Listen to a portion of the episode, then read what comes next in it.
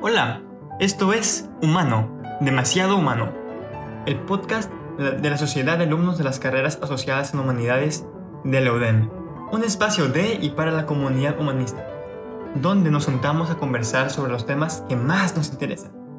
Yo soy Bobby Salazar y en este episodio me acompaña Ana Renata Villar.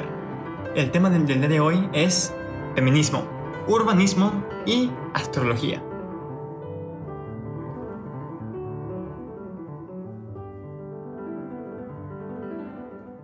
Hola a todos, espero se encuentren muy muy bien el día de hoy. Hoy tenemos una sesión preparada para ustedes con una invitada muy muy espectacular en este nuevo episodio de Humano, demasiado humano, donde nada humano nos es ajeno. Renata, ¿cómo estás? Hola Bobby, muy bien, gracias por invitarme. Súper bien. Este, hoy pues quiero hacer una entrevista general que nos cuentes un poco, digo, pues cuéntanos un poco de ti, o sea, ¿qué has hecho? ¿Quién eres? Algo muy general. ¿Por qué se lo ven? ¿Qué estudias? ¿Quién soy? De este. Bueno, yo soy, como ya dijo Bobby, Renata Villar. Em, tengo 20 años em, y pues estudio en la UDEM Em, estudios humanísticos y sociales y aparte acabo de empezar la doble titulación con sociología.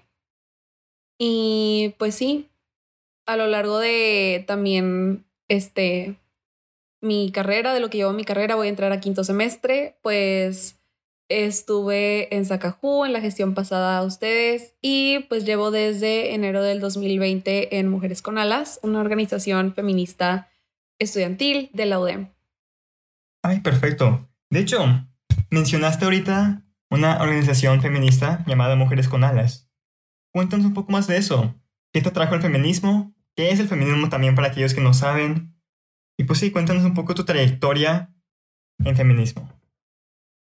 Ay, pues empezando así como por mis, más como por mi historia personal, porque creo que después entré a Mujeres con Alas y, y pues sí, este, pues yo empecé a ser feminista muy chiquita por culpa, no culpa, eso es una connotación negativa, pero a causa de, más bien, este, muchas de mis amigas que empezaron a también ser feministas y pues obviamente era un feminismo como más enfocado en, no sé, cosas que veíamos en las redes sociales, por ejemplo, el body positivity, las hashtag girl bosses y todo eso.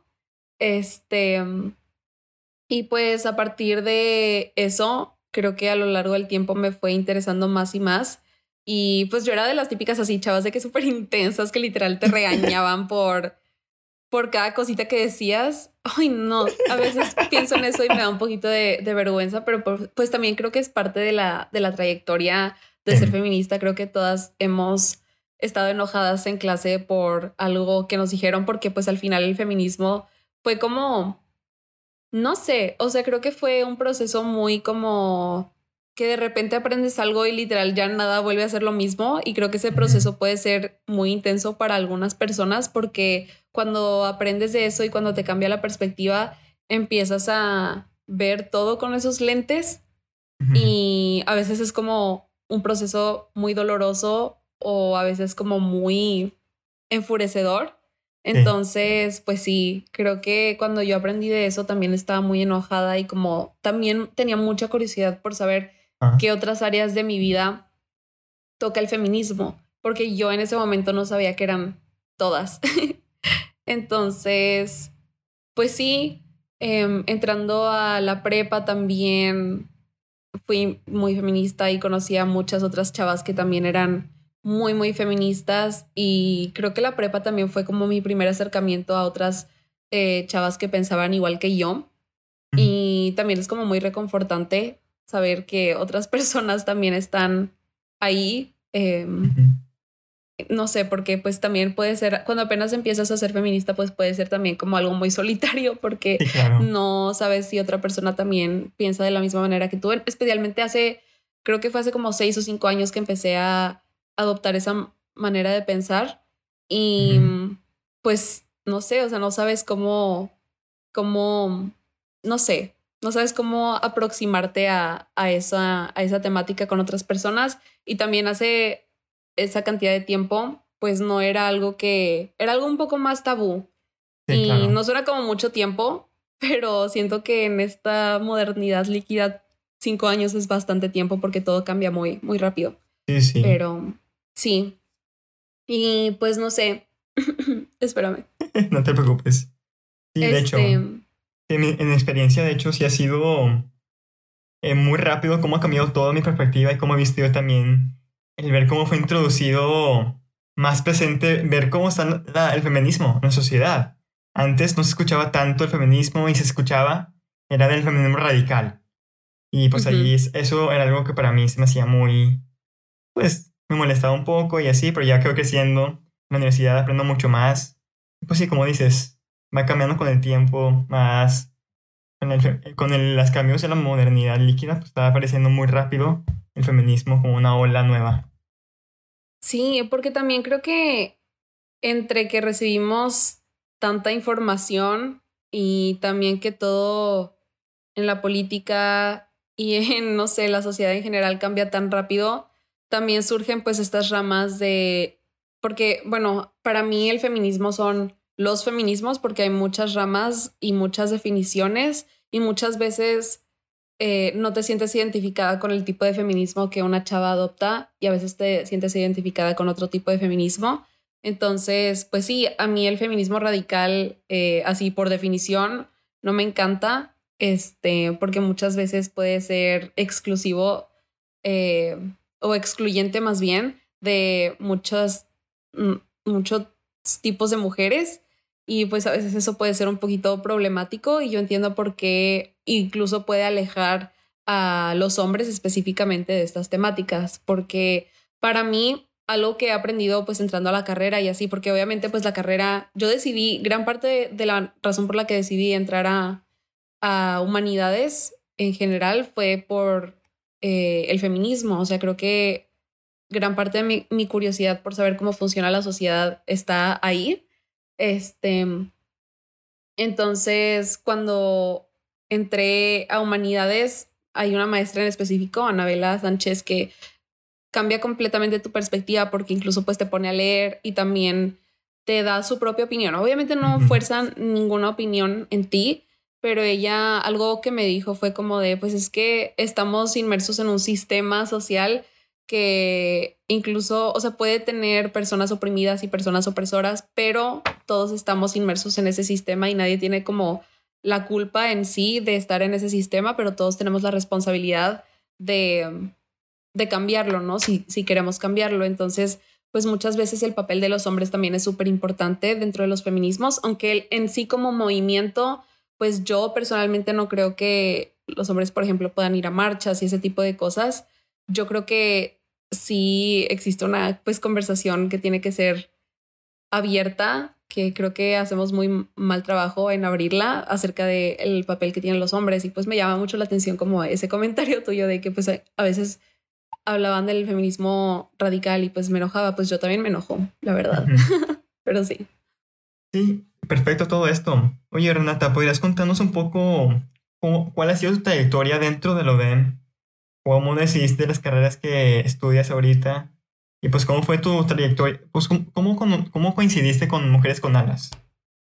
Uy, es como todo un proceso porque creo que Mujeres con Alas afectó mi carrera y mi carrera afectó Mujeres con Alas también. Pero mm, yo conocer eh, Mujeres con Alas se lo debo a Carla Alfaro, que también está en estudios humanísticos y sociales. Es una chava que yo admiraba muchísimo y la sigo admirando. Este, pero mucho más porque cuando yo entré ella era la presidenta de la Sacaju. Entonces, muchas veces pues yo, no sé, la veía como un, modelo a seguir y todavía. Este, y pues bueno, ella me, me introdujo a, a, a esa organización. Yo en ese entonces, como acredité materias, pues em, llevé una clase con Carla eh, que es una generación más arriba que yo. Y pues nos hicimos amigas y gran parte de lo que ella me platicaba muchas veces era de mujeres con alas y yo quería entrar, iba a sus eventos, me encantaba. Pero en ese momento yo estaba en letras. Este, yo entré a letras originalmente en primer semestre y en segundo semestre. Un año estuve en letras. Este, y cuando entré a Mujeres con Alas, bueno, yo entré a letras porque me gusta mucho escribir poesía. Este, es como mi hobby, pues, preferido. Este, pero cuando entré a Mujeres con Alas, eh, empecé a también relacionarme con chavas eh, que estaban en relaciones internacionales mucho. La presidenta de la gestión pasada de MCA, la gestión 2020, Bere Mercado, es de RI. Y yo las escuchaba hablar a estas chavas y decía, wow, yo quiero como saber tanto como ellas saben. Y RI, que es Relaciones Internacionales, por si no me están entendiendo, hablo muy revuelto, pero sí, es, es muy enfocado a cuestiones sociales, eh, históricas, este, políticas. Entonces, pues no sé, me entró mucha, mucha curiosidad por saber todo lo que sabían mis compañeras de mujeres con alas. Y mm, también en ese proceso, pues fui a otros eventos externos a, a la UDEM en representación de mujeres con alas. Y también conocí a chavas fuera de la UDEM que eran, que son feministas eh, que estaban involucradas en cosas políticas u organizaciones no gubernamentales y yo, wow, o sea, yo, yo quiero saber tanto como ellas porque las escuchaba hablar y como que podían sacar como descubrir el hilo negro de esta vida feminista y yo, wow, o sea, yo quiero, yo quiero saber eso. Sí, sí. este, y pues no sé, también yo me encargaba muchas veces de hacer posts en Mujeres con Alas para Instagram. Entonces, pues ahí requiere también investigar y así. Luego mm, pasó a mitad de nuestra gestión, pasó lo de el CEGI, que es nuevo, y lo introdujeron a la, a la UDEM. Entonces me tocó también estar, no sé si puedo decir esto, porque no sé qué tan UDEM sea esto, pero este también nos, nos pidieron que revisáramos el protocolo anterior de la UDEM. Y y yo, wow, o sea, es que esto está, está cañón. Eso fue cuando yo iba a entrar a tercer semestre. No sé, ese verano también con lo de la pandemia, como que me puse a pensar en muchas cosas y dije, es que realmente esto de, de los feminismos, pero no solamente los feminismos, sino todas sus intersecciones, de que el movimiento antirracista, este, mm, no sé, el funcionamiento de la sociedad, también la lucha de clases, como que todo eso que también me lo introdujo, obviamente, humanidades, porque gran parte de lo que vemos en humanidades muchas veces es eh, todo lo del funcionamiento del capitalismo y así. Como que, no sé, entré en una crisis como de qué está pasando. O sea, creo que el feminismo abarca mucho más de lo que yo pensaba. Entonces, em, ese verano, o bueno, creo que en abril o mayo decidí cambiarme a estudios humanísticos. Este, porque dije es que esto es lo que tengo que estar haciendo. Letras, pues me, me gusta mucho, pero esto es como, me sentí muy llamada como a investigar más acerca de esto y, y tener esa experiencia de estar en una organización, aunque fuera estudiantil, trabajando, eh, haciendo, organizando estos eventos, investigando estos posts, fue como de, eso es lo que tengo que estar haciendo, eh, aunque ahorita sea en menor escala. Entonces decidí cambiarme a estudios humanísticos y pues sí, creo que eso afectó, Mujeres con Alas literalmente cambió mi perspectiva acerca de mi carrera y de mi futuro y, y todo, y todo, no sé. Y obviamente, no solamente Mujeres con Alas, pero el querer indagar en esos temas, creo que sí cambió toda mi perspectiva. Wow, claro. Sí, se me hace, es, es un tema muy relevante hoy en día, que tiene mucha importancia en la sociedad. Y una, una pregunta que me surgió ahorita que estabas hablando hablando del tema del ODEM, Mujeres con Alas, y del CEGI, y dijiste que los protocolos. ¿Qué es el papel de los protocolos dentro de una institución y relacionarlo con el feminismo? ¿Qué, importancia tienen?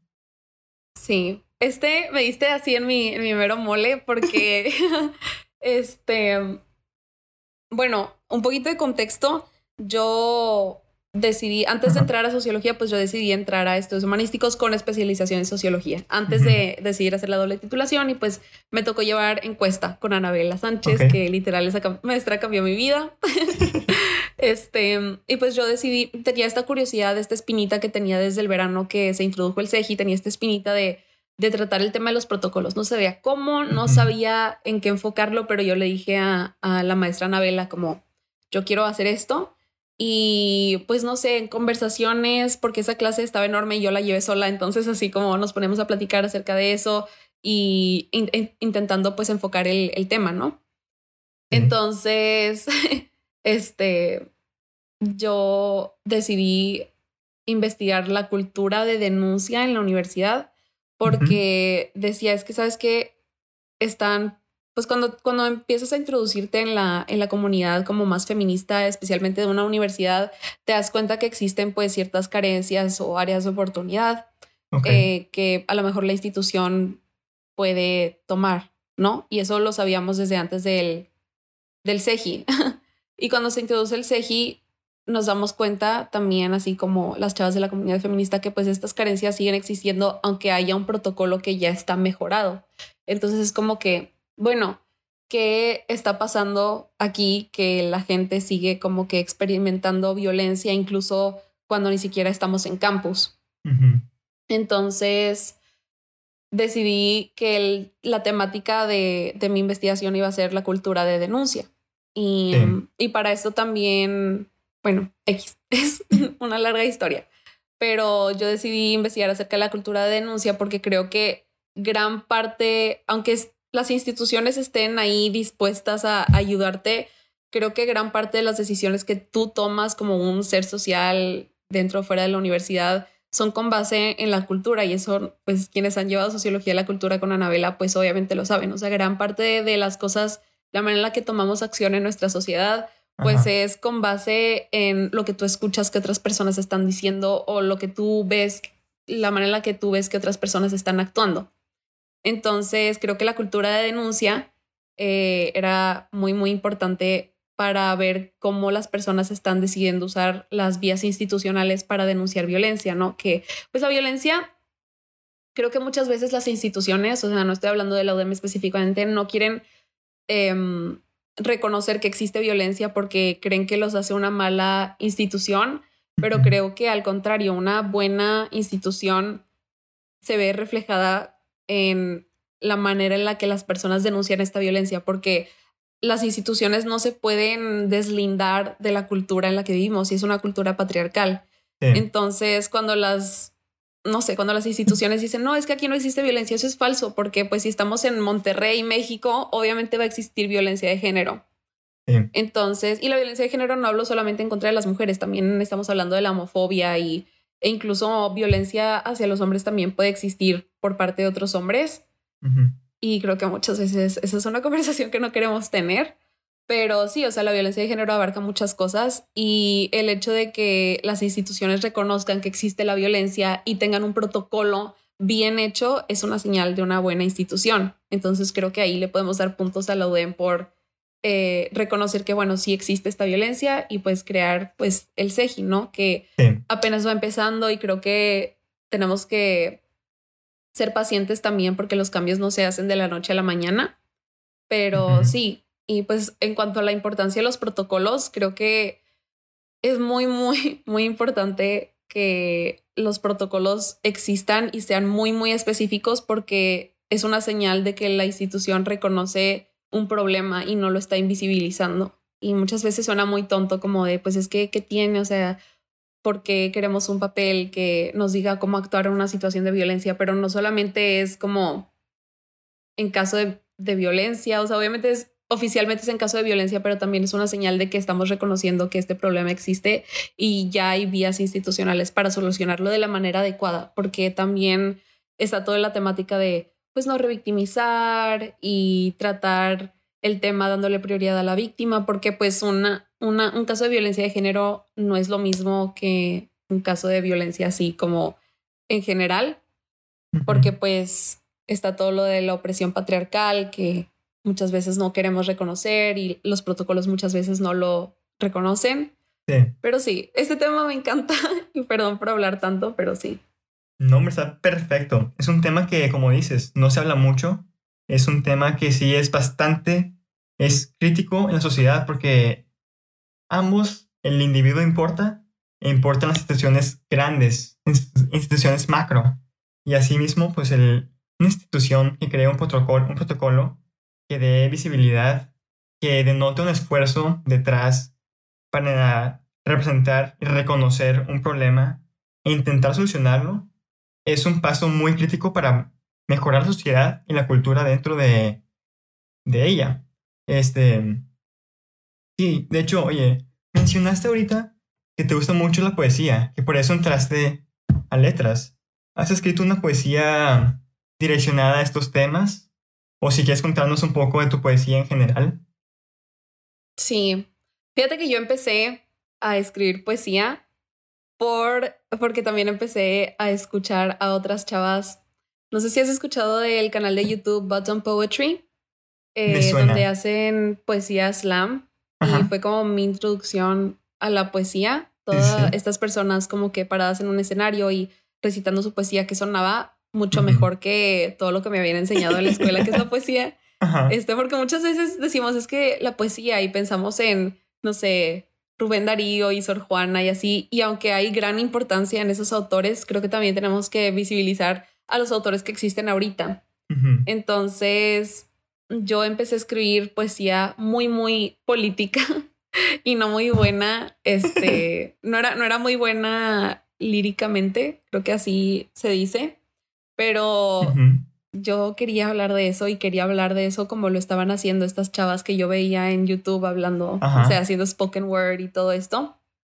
Entonces, así empecé a escribir poesía y luego lo empecé a usar más como un desahogue emocional. Este, no sé, muchas veces intento intersectar el feminismo y la poesía, pero em, a veces, no sé, creo que no es, tan, no es tan fácil para mí porque descubrí que también lo puedo usar como, no sé, como un desahogue emocional. Qué pena decir eso, pero sí. De hecho, me ha tocado a mí que estaba yo pues más tiempo estando en Instagram, me topé y hablando contigo que tienes una cuenta de, de poesía en Instagram. Ahí también subes todos estos poemas de que son igual feministas y tienes y también he escuchado de otros que son de un tinte más eh, digamos de esta manera como del espacio que son eh, no sé cómo definirlos pero están muy padres muy interesantes digo también no tiene que ser solamente intereses feministas, también puedes hablar de la poesía más en general. Sí, este, yo tengo un Instagram, eh, me voy a promocionar de este arroba poemas cringe. Em, que, que literal lo empecé en pandemia, como creo que todos empezamos cosas en pandemia, así como personales. Este, y pues no sé, yo dije, ¿sabes qué? Estoy escribiendo todos estos poemas eh, en crisis, no en crisis, pero sí, la pandemia estuvo un poquito difícil y también tenía todos estos poemas acumulados que ya llevaba escribiendo desde hace, desde hace tiempo. Sí. Entonces dije, ¿sabes qué? O sea, creo que está muy tonto de mi parte de que no intentar, o sea, no, no que las personas que no muestran su poesía sean tontas, pero yo tenía, pues yo tengo este interés de publicar en un futuro, no ahorita, en un futuro cuando ya tenga suficientes poemas acumulados este, dije, pues si ese es mi objetivo, sería muy, muy como tonto de mi parte no usar Instagram como una plataforma para al menos darme esta cantidad de seguidores que conocen mi poesía. Entonces, ah, porque aparte en seminario de inducción creo que una vez vino a hablar un autor, un editor, este, a nuestra, cuando todavía era presencial, a nuestra clase y nos dijo de que muchas veces lo que las editoriales están pidiendo ahora también es como una cantidad de seguidores que puedan comparar tu libro, ¿no? Entonces dije, ¿sabes qué? O sea, si yo tengo este objetivo a largo plazo, pues voy a empezar desde ahorita. Y empecé a publicar. Y yo la verdad no pensaba que la gente me fuera a seguir. No tengo tantos seguidores, pero yo, o sea, no tengo no sé, o sea, no tengo demasiados, pero sí tengo, creo que ya voy a llegar, como, no sé, 605, la verdad no estoy segura. La verdad Felicidades. No, no, es tanto, no es tanto. Tenemos de que al filoso George, de que con 7000 y así, pero, pero, no sé, o sea, la verdad sí fue como de, wow, o sea, estoy recibiendo, recibiendo comentarios acerca de mi poesía y sí fue como algo que me abrió mucho los ojos a, a que pues no está imposible, o sea, no está imposible ser un poeta y así lo que quieras, aunque suene romántico. Pues sí, o sea, Instagram me dejó ver que hay gente que pues disfruta mi poesía y, y no hace comentarios solamente porque son mis amigos, porque muchas veces les enseñas tu poesía a tus amigos y dice que, wow, súper padre, pero es como de, mm, ¿estarán siendo honestos? no lo sé. Para que para que no estés mal. Ajá, entonces cuando, cuando vi que había personas desconocidas diciéndome que es que no manches, está bien padre, es como de, wow. está, o sea, está, está padre y te impulsa también a querer escribir y, y pues no sé, está, está muy padre. Y pues mis poemas, la verdad, yo tampoco sé cómo definirlos, no sé, pero me gusta mucho eh, hacer también alegorías o referencias o metáforas o lo que sea con eh, la ciencia, no sé si la ciencia del espacio, no sé cómo explicarlo, porque en primer semestre llevé una clase que se llama Filosofía y Ciencia con el profe Berardo. Literalmente esa clase cambió mi vida y literalmente todos en humanidades están cansados de que yo hable de esta clase, pero a mí me encanta. Fue hace dos años y yo sigo como de, no manches, está demasiado padre. Y pues sí, no sé, esa clase me cambió mi manera como de ver el mundo y ver las posibilidades que existen en esta vida, porque el tema que más me marcó fue la discusión acerca de cómo podían existir universos alternos y cómo científicos están intentando como ver la manera, todo lo de Schrödinger y esas cosas, fue como de, wow, o sea, ahorita no me acuerdo tan, tan bien, pero pues esa manera de ver las cosas sí se me quedó y, y, sin querer empecé como a escribir acerca de eso y me di cuenta que tenía esta constante. Incluso recibí un comentario en Instagram de alguien que me dijo de que, wow, siempre usas estos temas. Y yo, de verdad, no me había dado cuenta. Pero sí. Y luego en tercer semestre ya fue el verano en el que empecé mi Instagram fue junio de 2020 y ese mismo semestre cuando entré a tercero eh, tomé el taller de poesía con el profe Julio. El mejor profe, literalmente, es súper buena onda y su taller de poesía es lo mejor de la vida porque literal es de que leer poemas y discutirlos y luego ya este escribir tus propios así como mini poemario, como 10, 15 poemas, todos escribían entre esa cantidad. Pero algo que me llama mucho la atención que él dijo es que pues para escribir poesía no necesitas o sea, obviamente sí necesitas practicar y así, pero también necesitas leer poesía. Sí. Y es súper importante, entonces por eso leímos un montón, un montón de libros eh, divididos por temática y, wow, y luego también eh, planeamos nuestro proyecto y todo esto y fue como toda la experiencia de intentar ser escritora y fue como, wow, escribí algunos poemas acerca de las relaciones filiales entre madre e hija y fue algo como más desde mi experiencia personal. Obviamente no toda la poesía tiene que ser íntima, pero pues para mí sí fue algo como más personal. Sí. Y me encantó, me encantó, estuvo demasiado padre. Todavía tengo como esa espina de terminar ese proyecto y en un futuro publicarlo, pero sí, sí, me encanta, me encanta la poesía. no, hombre, se, se, se nota. De hecho, podría repetir nomás tu Instagram para que recuerden seguir en Instagram. Ay, qué pena. Este, mi Instagram es arroba poemas cringe. Lo puse porque literalmente me daba, me daba mucho miedo, me daba mucho miedo. De hecho, el nombre fue idea de Jorge, el filósofo George.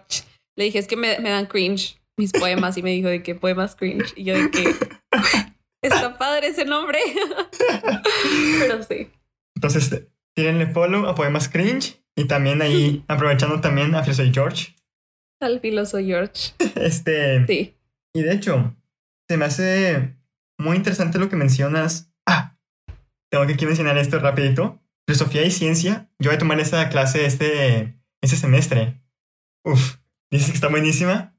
Uf, increíble, está increíble, te va a cambiar la vida. Te, no sé, siento que cada quien toma de las clases lo que más le pega y a mí lo que más me pega en esta vida es como esas crisis como yo de chiquita, así literal de chiquita pensaba de que ah, es que si no existiera el universo y el mundo y las cosas que existiría, literal de que qué me pasaba, pero creo que pues cada quien toma de todas las clases lo que más le pega personalmente y hay gente que me dice, pues es que la verdad no me encantó y es como de, pues sí, no sé, a lo mejor es porque tus dudas que tú frecuentemente te haces en tu cabecita son diferentes y a lo mejor son apropiadas para, no sé, una clase acerca del existencialismo que personalmente a mí no me interesó muchísimo, pero a otras personas sí es de que los hace llorar y así. Entonces, pues sí. Ay, no, wow. Qué emoción con esta clase ya. Yo tengo muchas ganas de, de llevarla.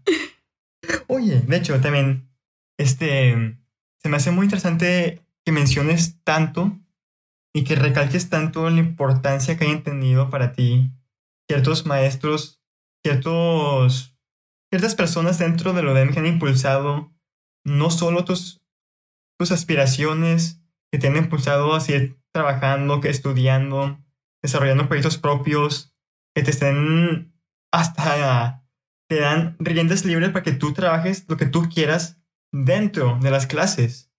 ¿Nos puedes contar un poco de esto? Sí.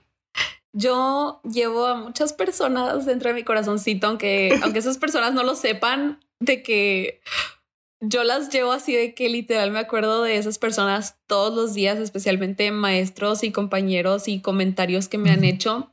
Por ejemplo, la, la clase de historia del pensamiento occidental. Esa me introdujo al capitalismo. Literalmente yo no sabía que el capitalismo suena raro, pero yo no sabía que el capitalismo de que was such a big thing. No sé si puedo hablar en inglés, pero yo no sabía que el capitalismo era tan importante hasta que llevé esa clase. O sea, no sé, no tenía esa conciencia y literalmente ahora veo todo de que odio el capitalismo. Pero sí, no sé, o sea, hay maestros que, que literalmente no sé, me han cambiado toda mi perspectiva. La maestra Julieta, obviamente, que un icono, Anabela, no sé, el profe Julio literalmente hace que todos sus alumnos, de que él les da oportunidades, de que aquí está este taller, aquí está esta clase, y no sé, o sea, te impulsa muchísimo de que, de que entre esta convocatoria y no sé, está muy padre tener ese tipo de maestros y, y gran parte de, de esos maestros, la verdad, solamente tienen tu mejor, ¿cómo se dice? Tu, tu best interest, tu mejor eh, interés por delante más que el suyo, porque algo que me dijo la maestra Anabela fue como, pues es que la verdad yo ya soy maestra, yo ya tengo cosas publicadas, yo ya investigué, lo que me interesa es que ustedes investiguen. También la maestra Adris Díaz, que es de sociología, también siempre está buscando convocatorias y congresos y así para, porque ella desarrolla investigaciones en sus clases con el modelo APSE. Entonces, cuando llevé sociología urbana, también insistió muchísimo en que el proyecto fuera hacia una persona y pudimos investigar para el municipio de San Pedro. Y obviamente yo le di perspectiva de género este, acerca del arte urbano. y fue una experiencia súper, súper enriquecedora.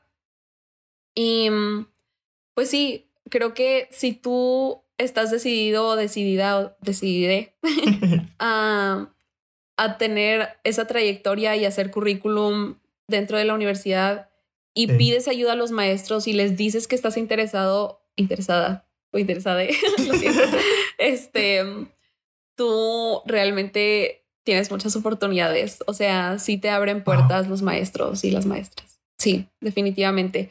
Y especialmente porque en muchas clases de humanidades tú puedes este, decidir el tema de tus investigaciones y así, especialmente en las de sociología, encuesta, entrevista, em, en socio de la cultura a veces también de que escojan su tema y tú puedes desarrollar, ah, también en, en ruptura y continuidad, perspectivas decimonónicas, también puedes, digo, la literatura, cuando yo tomé esa clase, la literatura no era como mi enfoque, pero si tú estás muy, muy enfocado en publicar acerca de la literatura, esa clase te va a servir muchísimo. Y muchas veces, pues, está, está en ti, ¿no? Desarrollar proyectos que sean enriquecedores y también, si tú quieres, pues, publicables. Y si tú hablas con los maestros o las maestras, 100% te puedes apoyar en ellos. Y, y quiere, o sea, la verdad, quieren verte brillar, literal está muy padre. Yo amo a la gente de humanidades y a los maestros. No sé, yo también desde que entré, créeme que no, no tengo ningún remordimiento. Estoy feliz aquí. Sí, Amo todos los profesores, las profesoras, los compañeros, los amigos, las amigas. Uf. Sí. Ay, es que tus compañeros realmente como cada quien está enfocado en su propio como rollo y en sus propias metas profesionales, como es tan amplio el espectro de cosas que, no sé si lo dije bien, de cosas que tú puedes este, dedicarte, muchas veces no vas a coincidir en lo que quieres dedicarte con otras personas. O sea, yo a lo mejor estoy más enfocada como en la poesía y otras personas están enfocadas en cuento y yo estoy más enfocada en el feminismo y otras personas están enfocados, no sé, en el cine. Entonces, como no hay esa competencia, creo que humanidades te puede abrir las puertas a que pues haya ese apoyo mutuo entre, entre personas, de que vi esto y te podría interesar. Tengo una amiga de letras que me dijo, vi este curso acerca del urbanismo, porque uno de mis intereses es urbanismo, y creo que te podría interesar y está muy, muy padre esa comunidad que se hace porque nadie está en competencia y, y, pues sí. Entonces, los amo a todos. Sí, los amo a todos. Oye, de hecho, saltando aquí lo que acabas de decir, el urbanismo. ¡Wow! Cuéntanos, ¿qué es el urbanismo? Cuéntanos qué es históricamente, qué es para ti, cómo lo has desarrollado. Ay, pues el urbanismo a mí fue introducido a mí por mi servicio becario.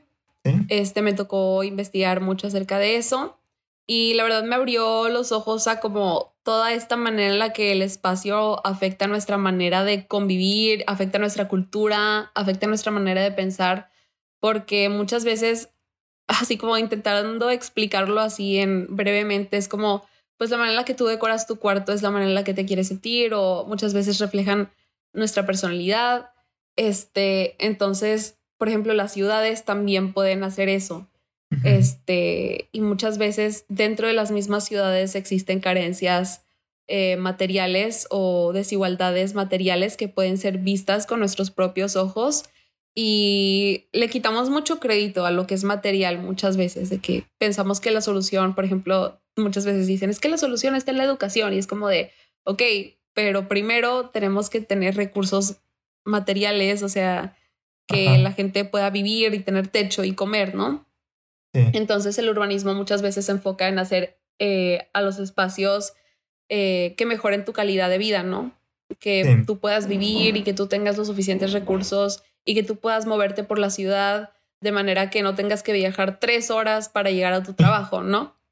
Y muchas veces esos espacios también son, eh, les puedes dar una perspectiva de género, obviamente, especialmente en México, creo que el hecho de que tantas mujeres no quieran salir en público, este, solas, pues dice mucho de la manera en la que nuestros espacios están construidos. Pueden, así como pueden hacer que la violencia, pueden haber espacios más proclives a la violencia, también puede existir espacios que no hagan de una mujer vulnerable a la violencia.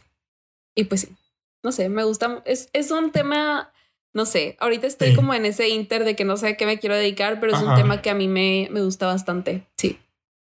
Wow, no, sí, claro. Sí, de hecho yo no conocía tanto el darme cuenta de que todo este despapaya que tengo aquí en mi cuarto dice mucho de mí.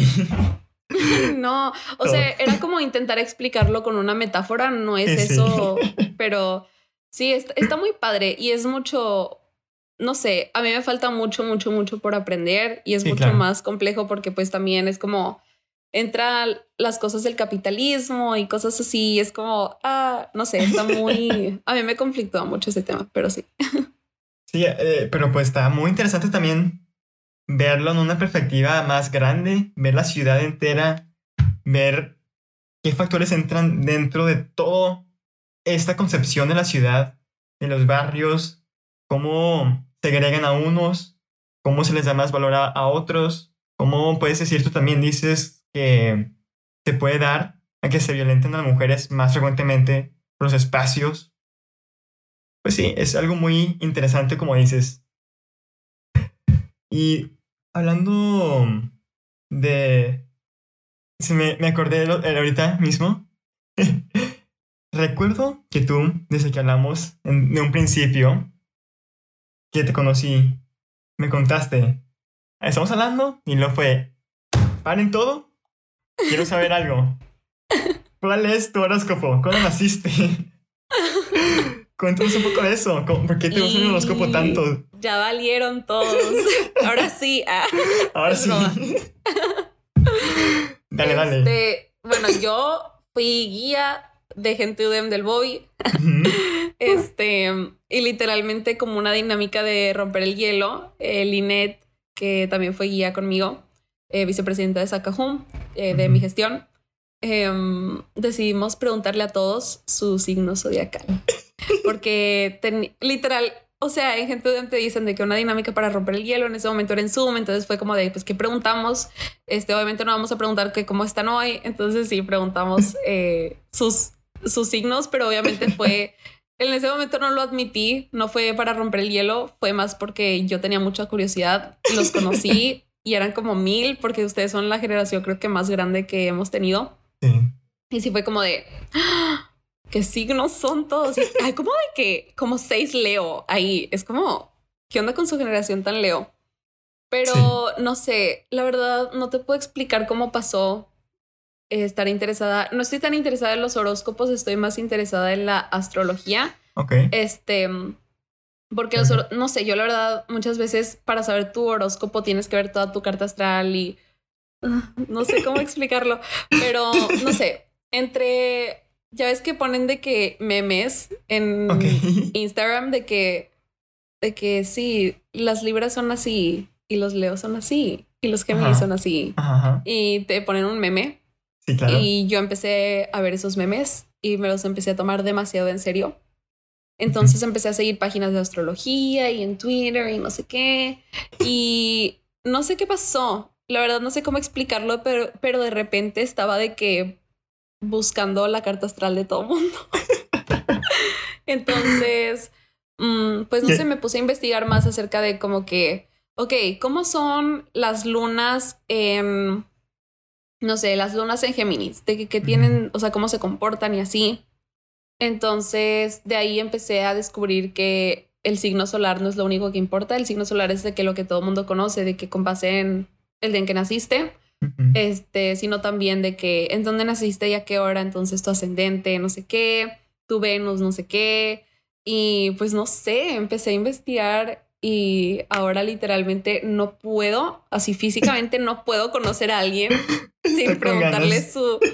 O sea, pero es que aparte es como que el problema con todo esto es que ahora no me basta con el signo solar, es como de... ¿Y sabes a qué hora naciste? ¿Dónde? Ren toda creepy, inventando todas las cosas de ti. ¡Qué pena! Ya sé, qué pena. O sea, obviamente no con todos, pero si ya soy más como cercana a alguien, por ejemplo, creo que a ti te pregunté ya como meses después, fue de que, oye, ¿alguna vez te han hecho la carta astral? Porque, no sé, muchas veces como que, por ejemplo, yo te veía a ti, Bobby, y era como de, eres Leo, pero ¿qué más eres? Porque, no sé, eres muy de que eres muy así como muy bueno y así. Entonces decía, es que no, obviamente no digo que los leos no son buenos, pero el sol en Leo pues el, el, el sol, ay, ¿cómo lo explico? El sol es de que tu identidad. Entonces, cuando está en Leo, está en su casa, o sea, ahí es donde debe de estar, porque Leo es representado por el planeta, no, es un planeta, es una estrella, pero por el sol. Entonces, normalmente la gente Leo es muy, muy como que directa y como que más como, em, no sé, hablan mucho y así, y yo no veía que tú fueras tan así.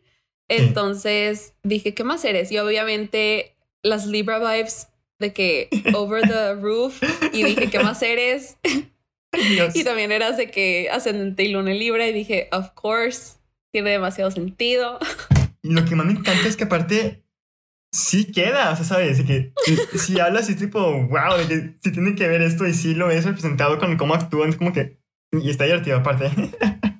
Sí, fíjate que a mí, yo al principio no estaba, o sea, yo al principio no, cuando veía memes era como de, ah, de que X. de que soy Libra. y luego fue como de, pero soy ascendente en Tauro, entonces, y yo veía cosas e interpretaciones y así, es como de, wow, de que sí soy. y luego de repente me acuerdo una vez que estaba hablando con Salinas, que es de tu mesa. Sí. Y me, pues ella es Géminis. Y yo de que, Géminis. Mm", y le dije, le dije, tú has de tener ascendente en cáncer o piscis. De que it has to be. Y tenía ascendente en cáncer, entonces fue como de, wow, wow, de que sí tenía razón. Y así me pasa a veces de que que sí le adivino sus signos, sus, sus ascendentes a la gente y es como, wow, no sé, a mí me impacta. Yo, yo pues sé que mucha gente, pues no, no me acuerdo si yo hice alguna predicción, pero sí decía de que has de tener de que em, otros, otros, otras posiciones en tu carta muy, muy fuertes porque no me sonabas como un Leo. Y pues sí, obviamente eres muy Libra. este, yo soy Libra, por cierto. Para los que están escuchando, soy Libra con luna en Leo y ascendente en Tauro. Pero sí, este, no sé, hay mucha gente que no cree en la astrología y así hay mucha gente que, no sé, que de plano literalmente ataca la astrología y es como, pues X, una vez vi que alguien estaba hablando acerca de los de los belief systems, ¿cómo se dice en español? Como los sistemas de creencias y que la astrología pues 100% también como el catolicismo y lo que, crea, lo que quieras el budismo, también la astrología puede ser un sistema de creencias. Y pues sí, o sea, 100% creo que sea real o no sea real, a mí me da como cierta fe en que hay algo a lo que puedo voltear para explicar la manera en la que me estoy sintiendo, o no sé, y es como reconfortante a veces, aunque no, aunque sea o no sea real, la verdad no estoy segura, la verdad no me importa saber si, si, es real o no. A mí me encanta saber que cuando estoy muy triste a veces veo de que, ok, en qué planeta está la luna y está en cáncer y yo, wow, pues obviamente estoy así. y pues está padre, o sea, me da como... Porque fíjate que cuando entré a humanidades fue como, no sé, todo a mí se me cayó, se me derrumbó, todas lo, que pensé que conocían ya no era. Y es fácil, es fácil de que perder tu fe en las personas o incluso en Dios o en tus creencias se cambian completamente. Y pues sí, o sea, tener la astrología sí es como, está padre de que tienes esta parte más como que, pues no sé, que te puede explicar. Sí, estable. Y pues no sé, una vez escuché con una chava dijo de que, pues es que quién sabe si es real o no, pero a mí me llama mucho la atención como conocemos todas estas cosas locas del universo de que conocemos que el sol va a estallar en algún punto de esta vida y nos va a matar a todos. si es que seguimos existiendo. y no pensamos, o sea, y la luna, la luna mueve el mar. O sea, obviamente no lo mueve, la gravedad lo mueve, lo que sea, pero pues es el cambio de la luna hace que el mar esté más arriba o más abajo, hace que muchas veces las embarazadas tengan a sus hijos más rápidos, la, luna llena. Y escuché eso el otro día. Es como, Sí, y es como, porque no puedo creer que la luna tiene algún efecto en cómo estoy sintiéndome, ¿sabes? O sea, no sé, a mí me gusta pensar como de, somos este, así de que no me gusta, ¿verdad? Me causa temor pensar de que somos esta parte súper mini, mini, mini de este sistema solar y esta galaxia y luego este universo y es como, porque no puedo creer en la astrología, ¿sabes? O sea, no sé. Pero sí, no sé, es un interés muy, muy fuerte que, que sí planeo de que sacarle provecho en un futuro. Sí me gustaría de que dedicarme al, o sea, no dedicarme 100% a eso, pero sí me interesa mucho tomar una certificación más oficial para leer cartas y así. Me, me encanta, me encanta literal. Wow, se puso muy existencialista se puso heavy esto. Se puso muy heavy todo. Pensando aquí en la existencia y que no somos, somos un, como dice Carl Sagan, a speck of dust in the vast universe. Y sabe que es como que ¡ah! Sí, sí da mucha crisis, la verdad. Sí. Pero it's okay. It's okay. Aquí estamos, disfruta la vida. Ya. Tenemos astrología. No makes sense, you know. Ay. pero muchas gracias, Renata. Te aprecio bastante. Muchas gracias a ti. Te aprecio bastante todas sus contribuciones. Fue una plática muy, muy, muy interesante. Me encantó, disfruté bastante aquí estar contigo. Este. y pues ya es todo. Tan, tan, se acabó. Ya todo. No, pues gracias por, gracias a la Stakahu por invitarme. De, me siento de que, thanks for inviting me. No, pero sí, me encantó platicar. Ya, ya saben que aquí si necesitan platicar, yo platico de que yo hablo. Sí. Tú hablas y está. Bueno, Muchas gracias por acompañarnos el día de hoy. Ha sido un verdadero gusto poder compartir el espacio con ustedes. Si te gustó el, episodio de hoy, síguenos. Y para más información sobre nuestros eventos y proyectos, estamos en Instagram y Twitter como Humanidades UDEM. Esto fue Humano, demasiado humano, donde nada humano nos es ajeno.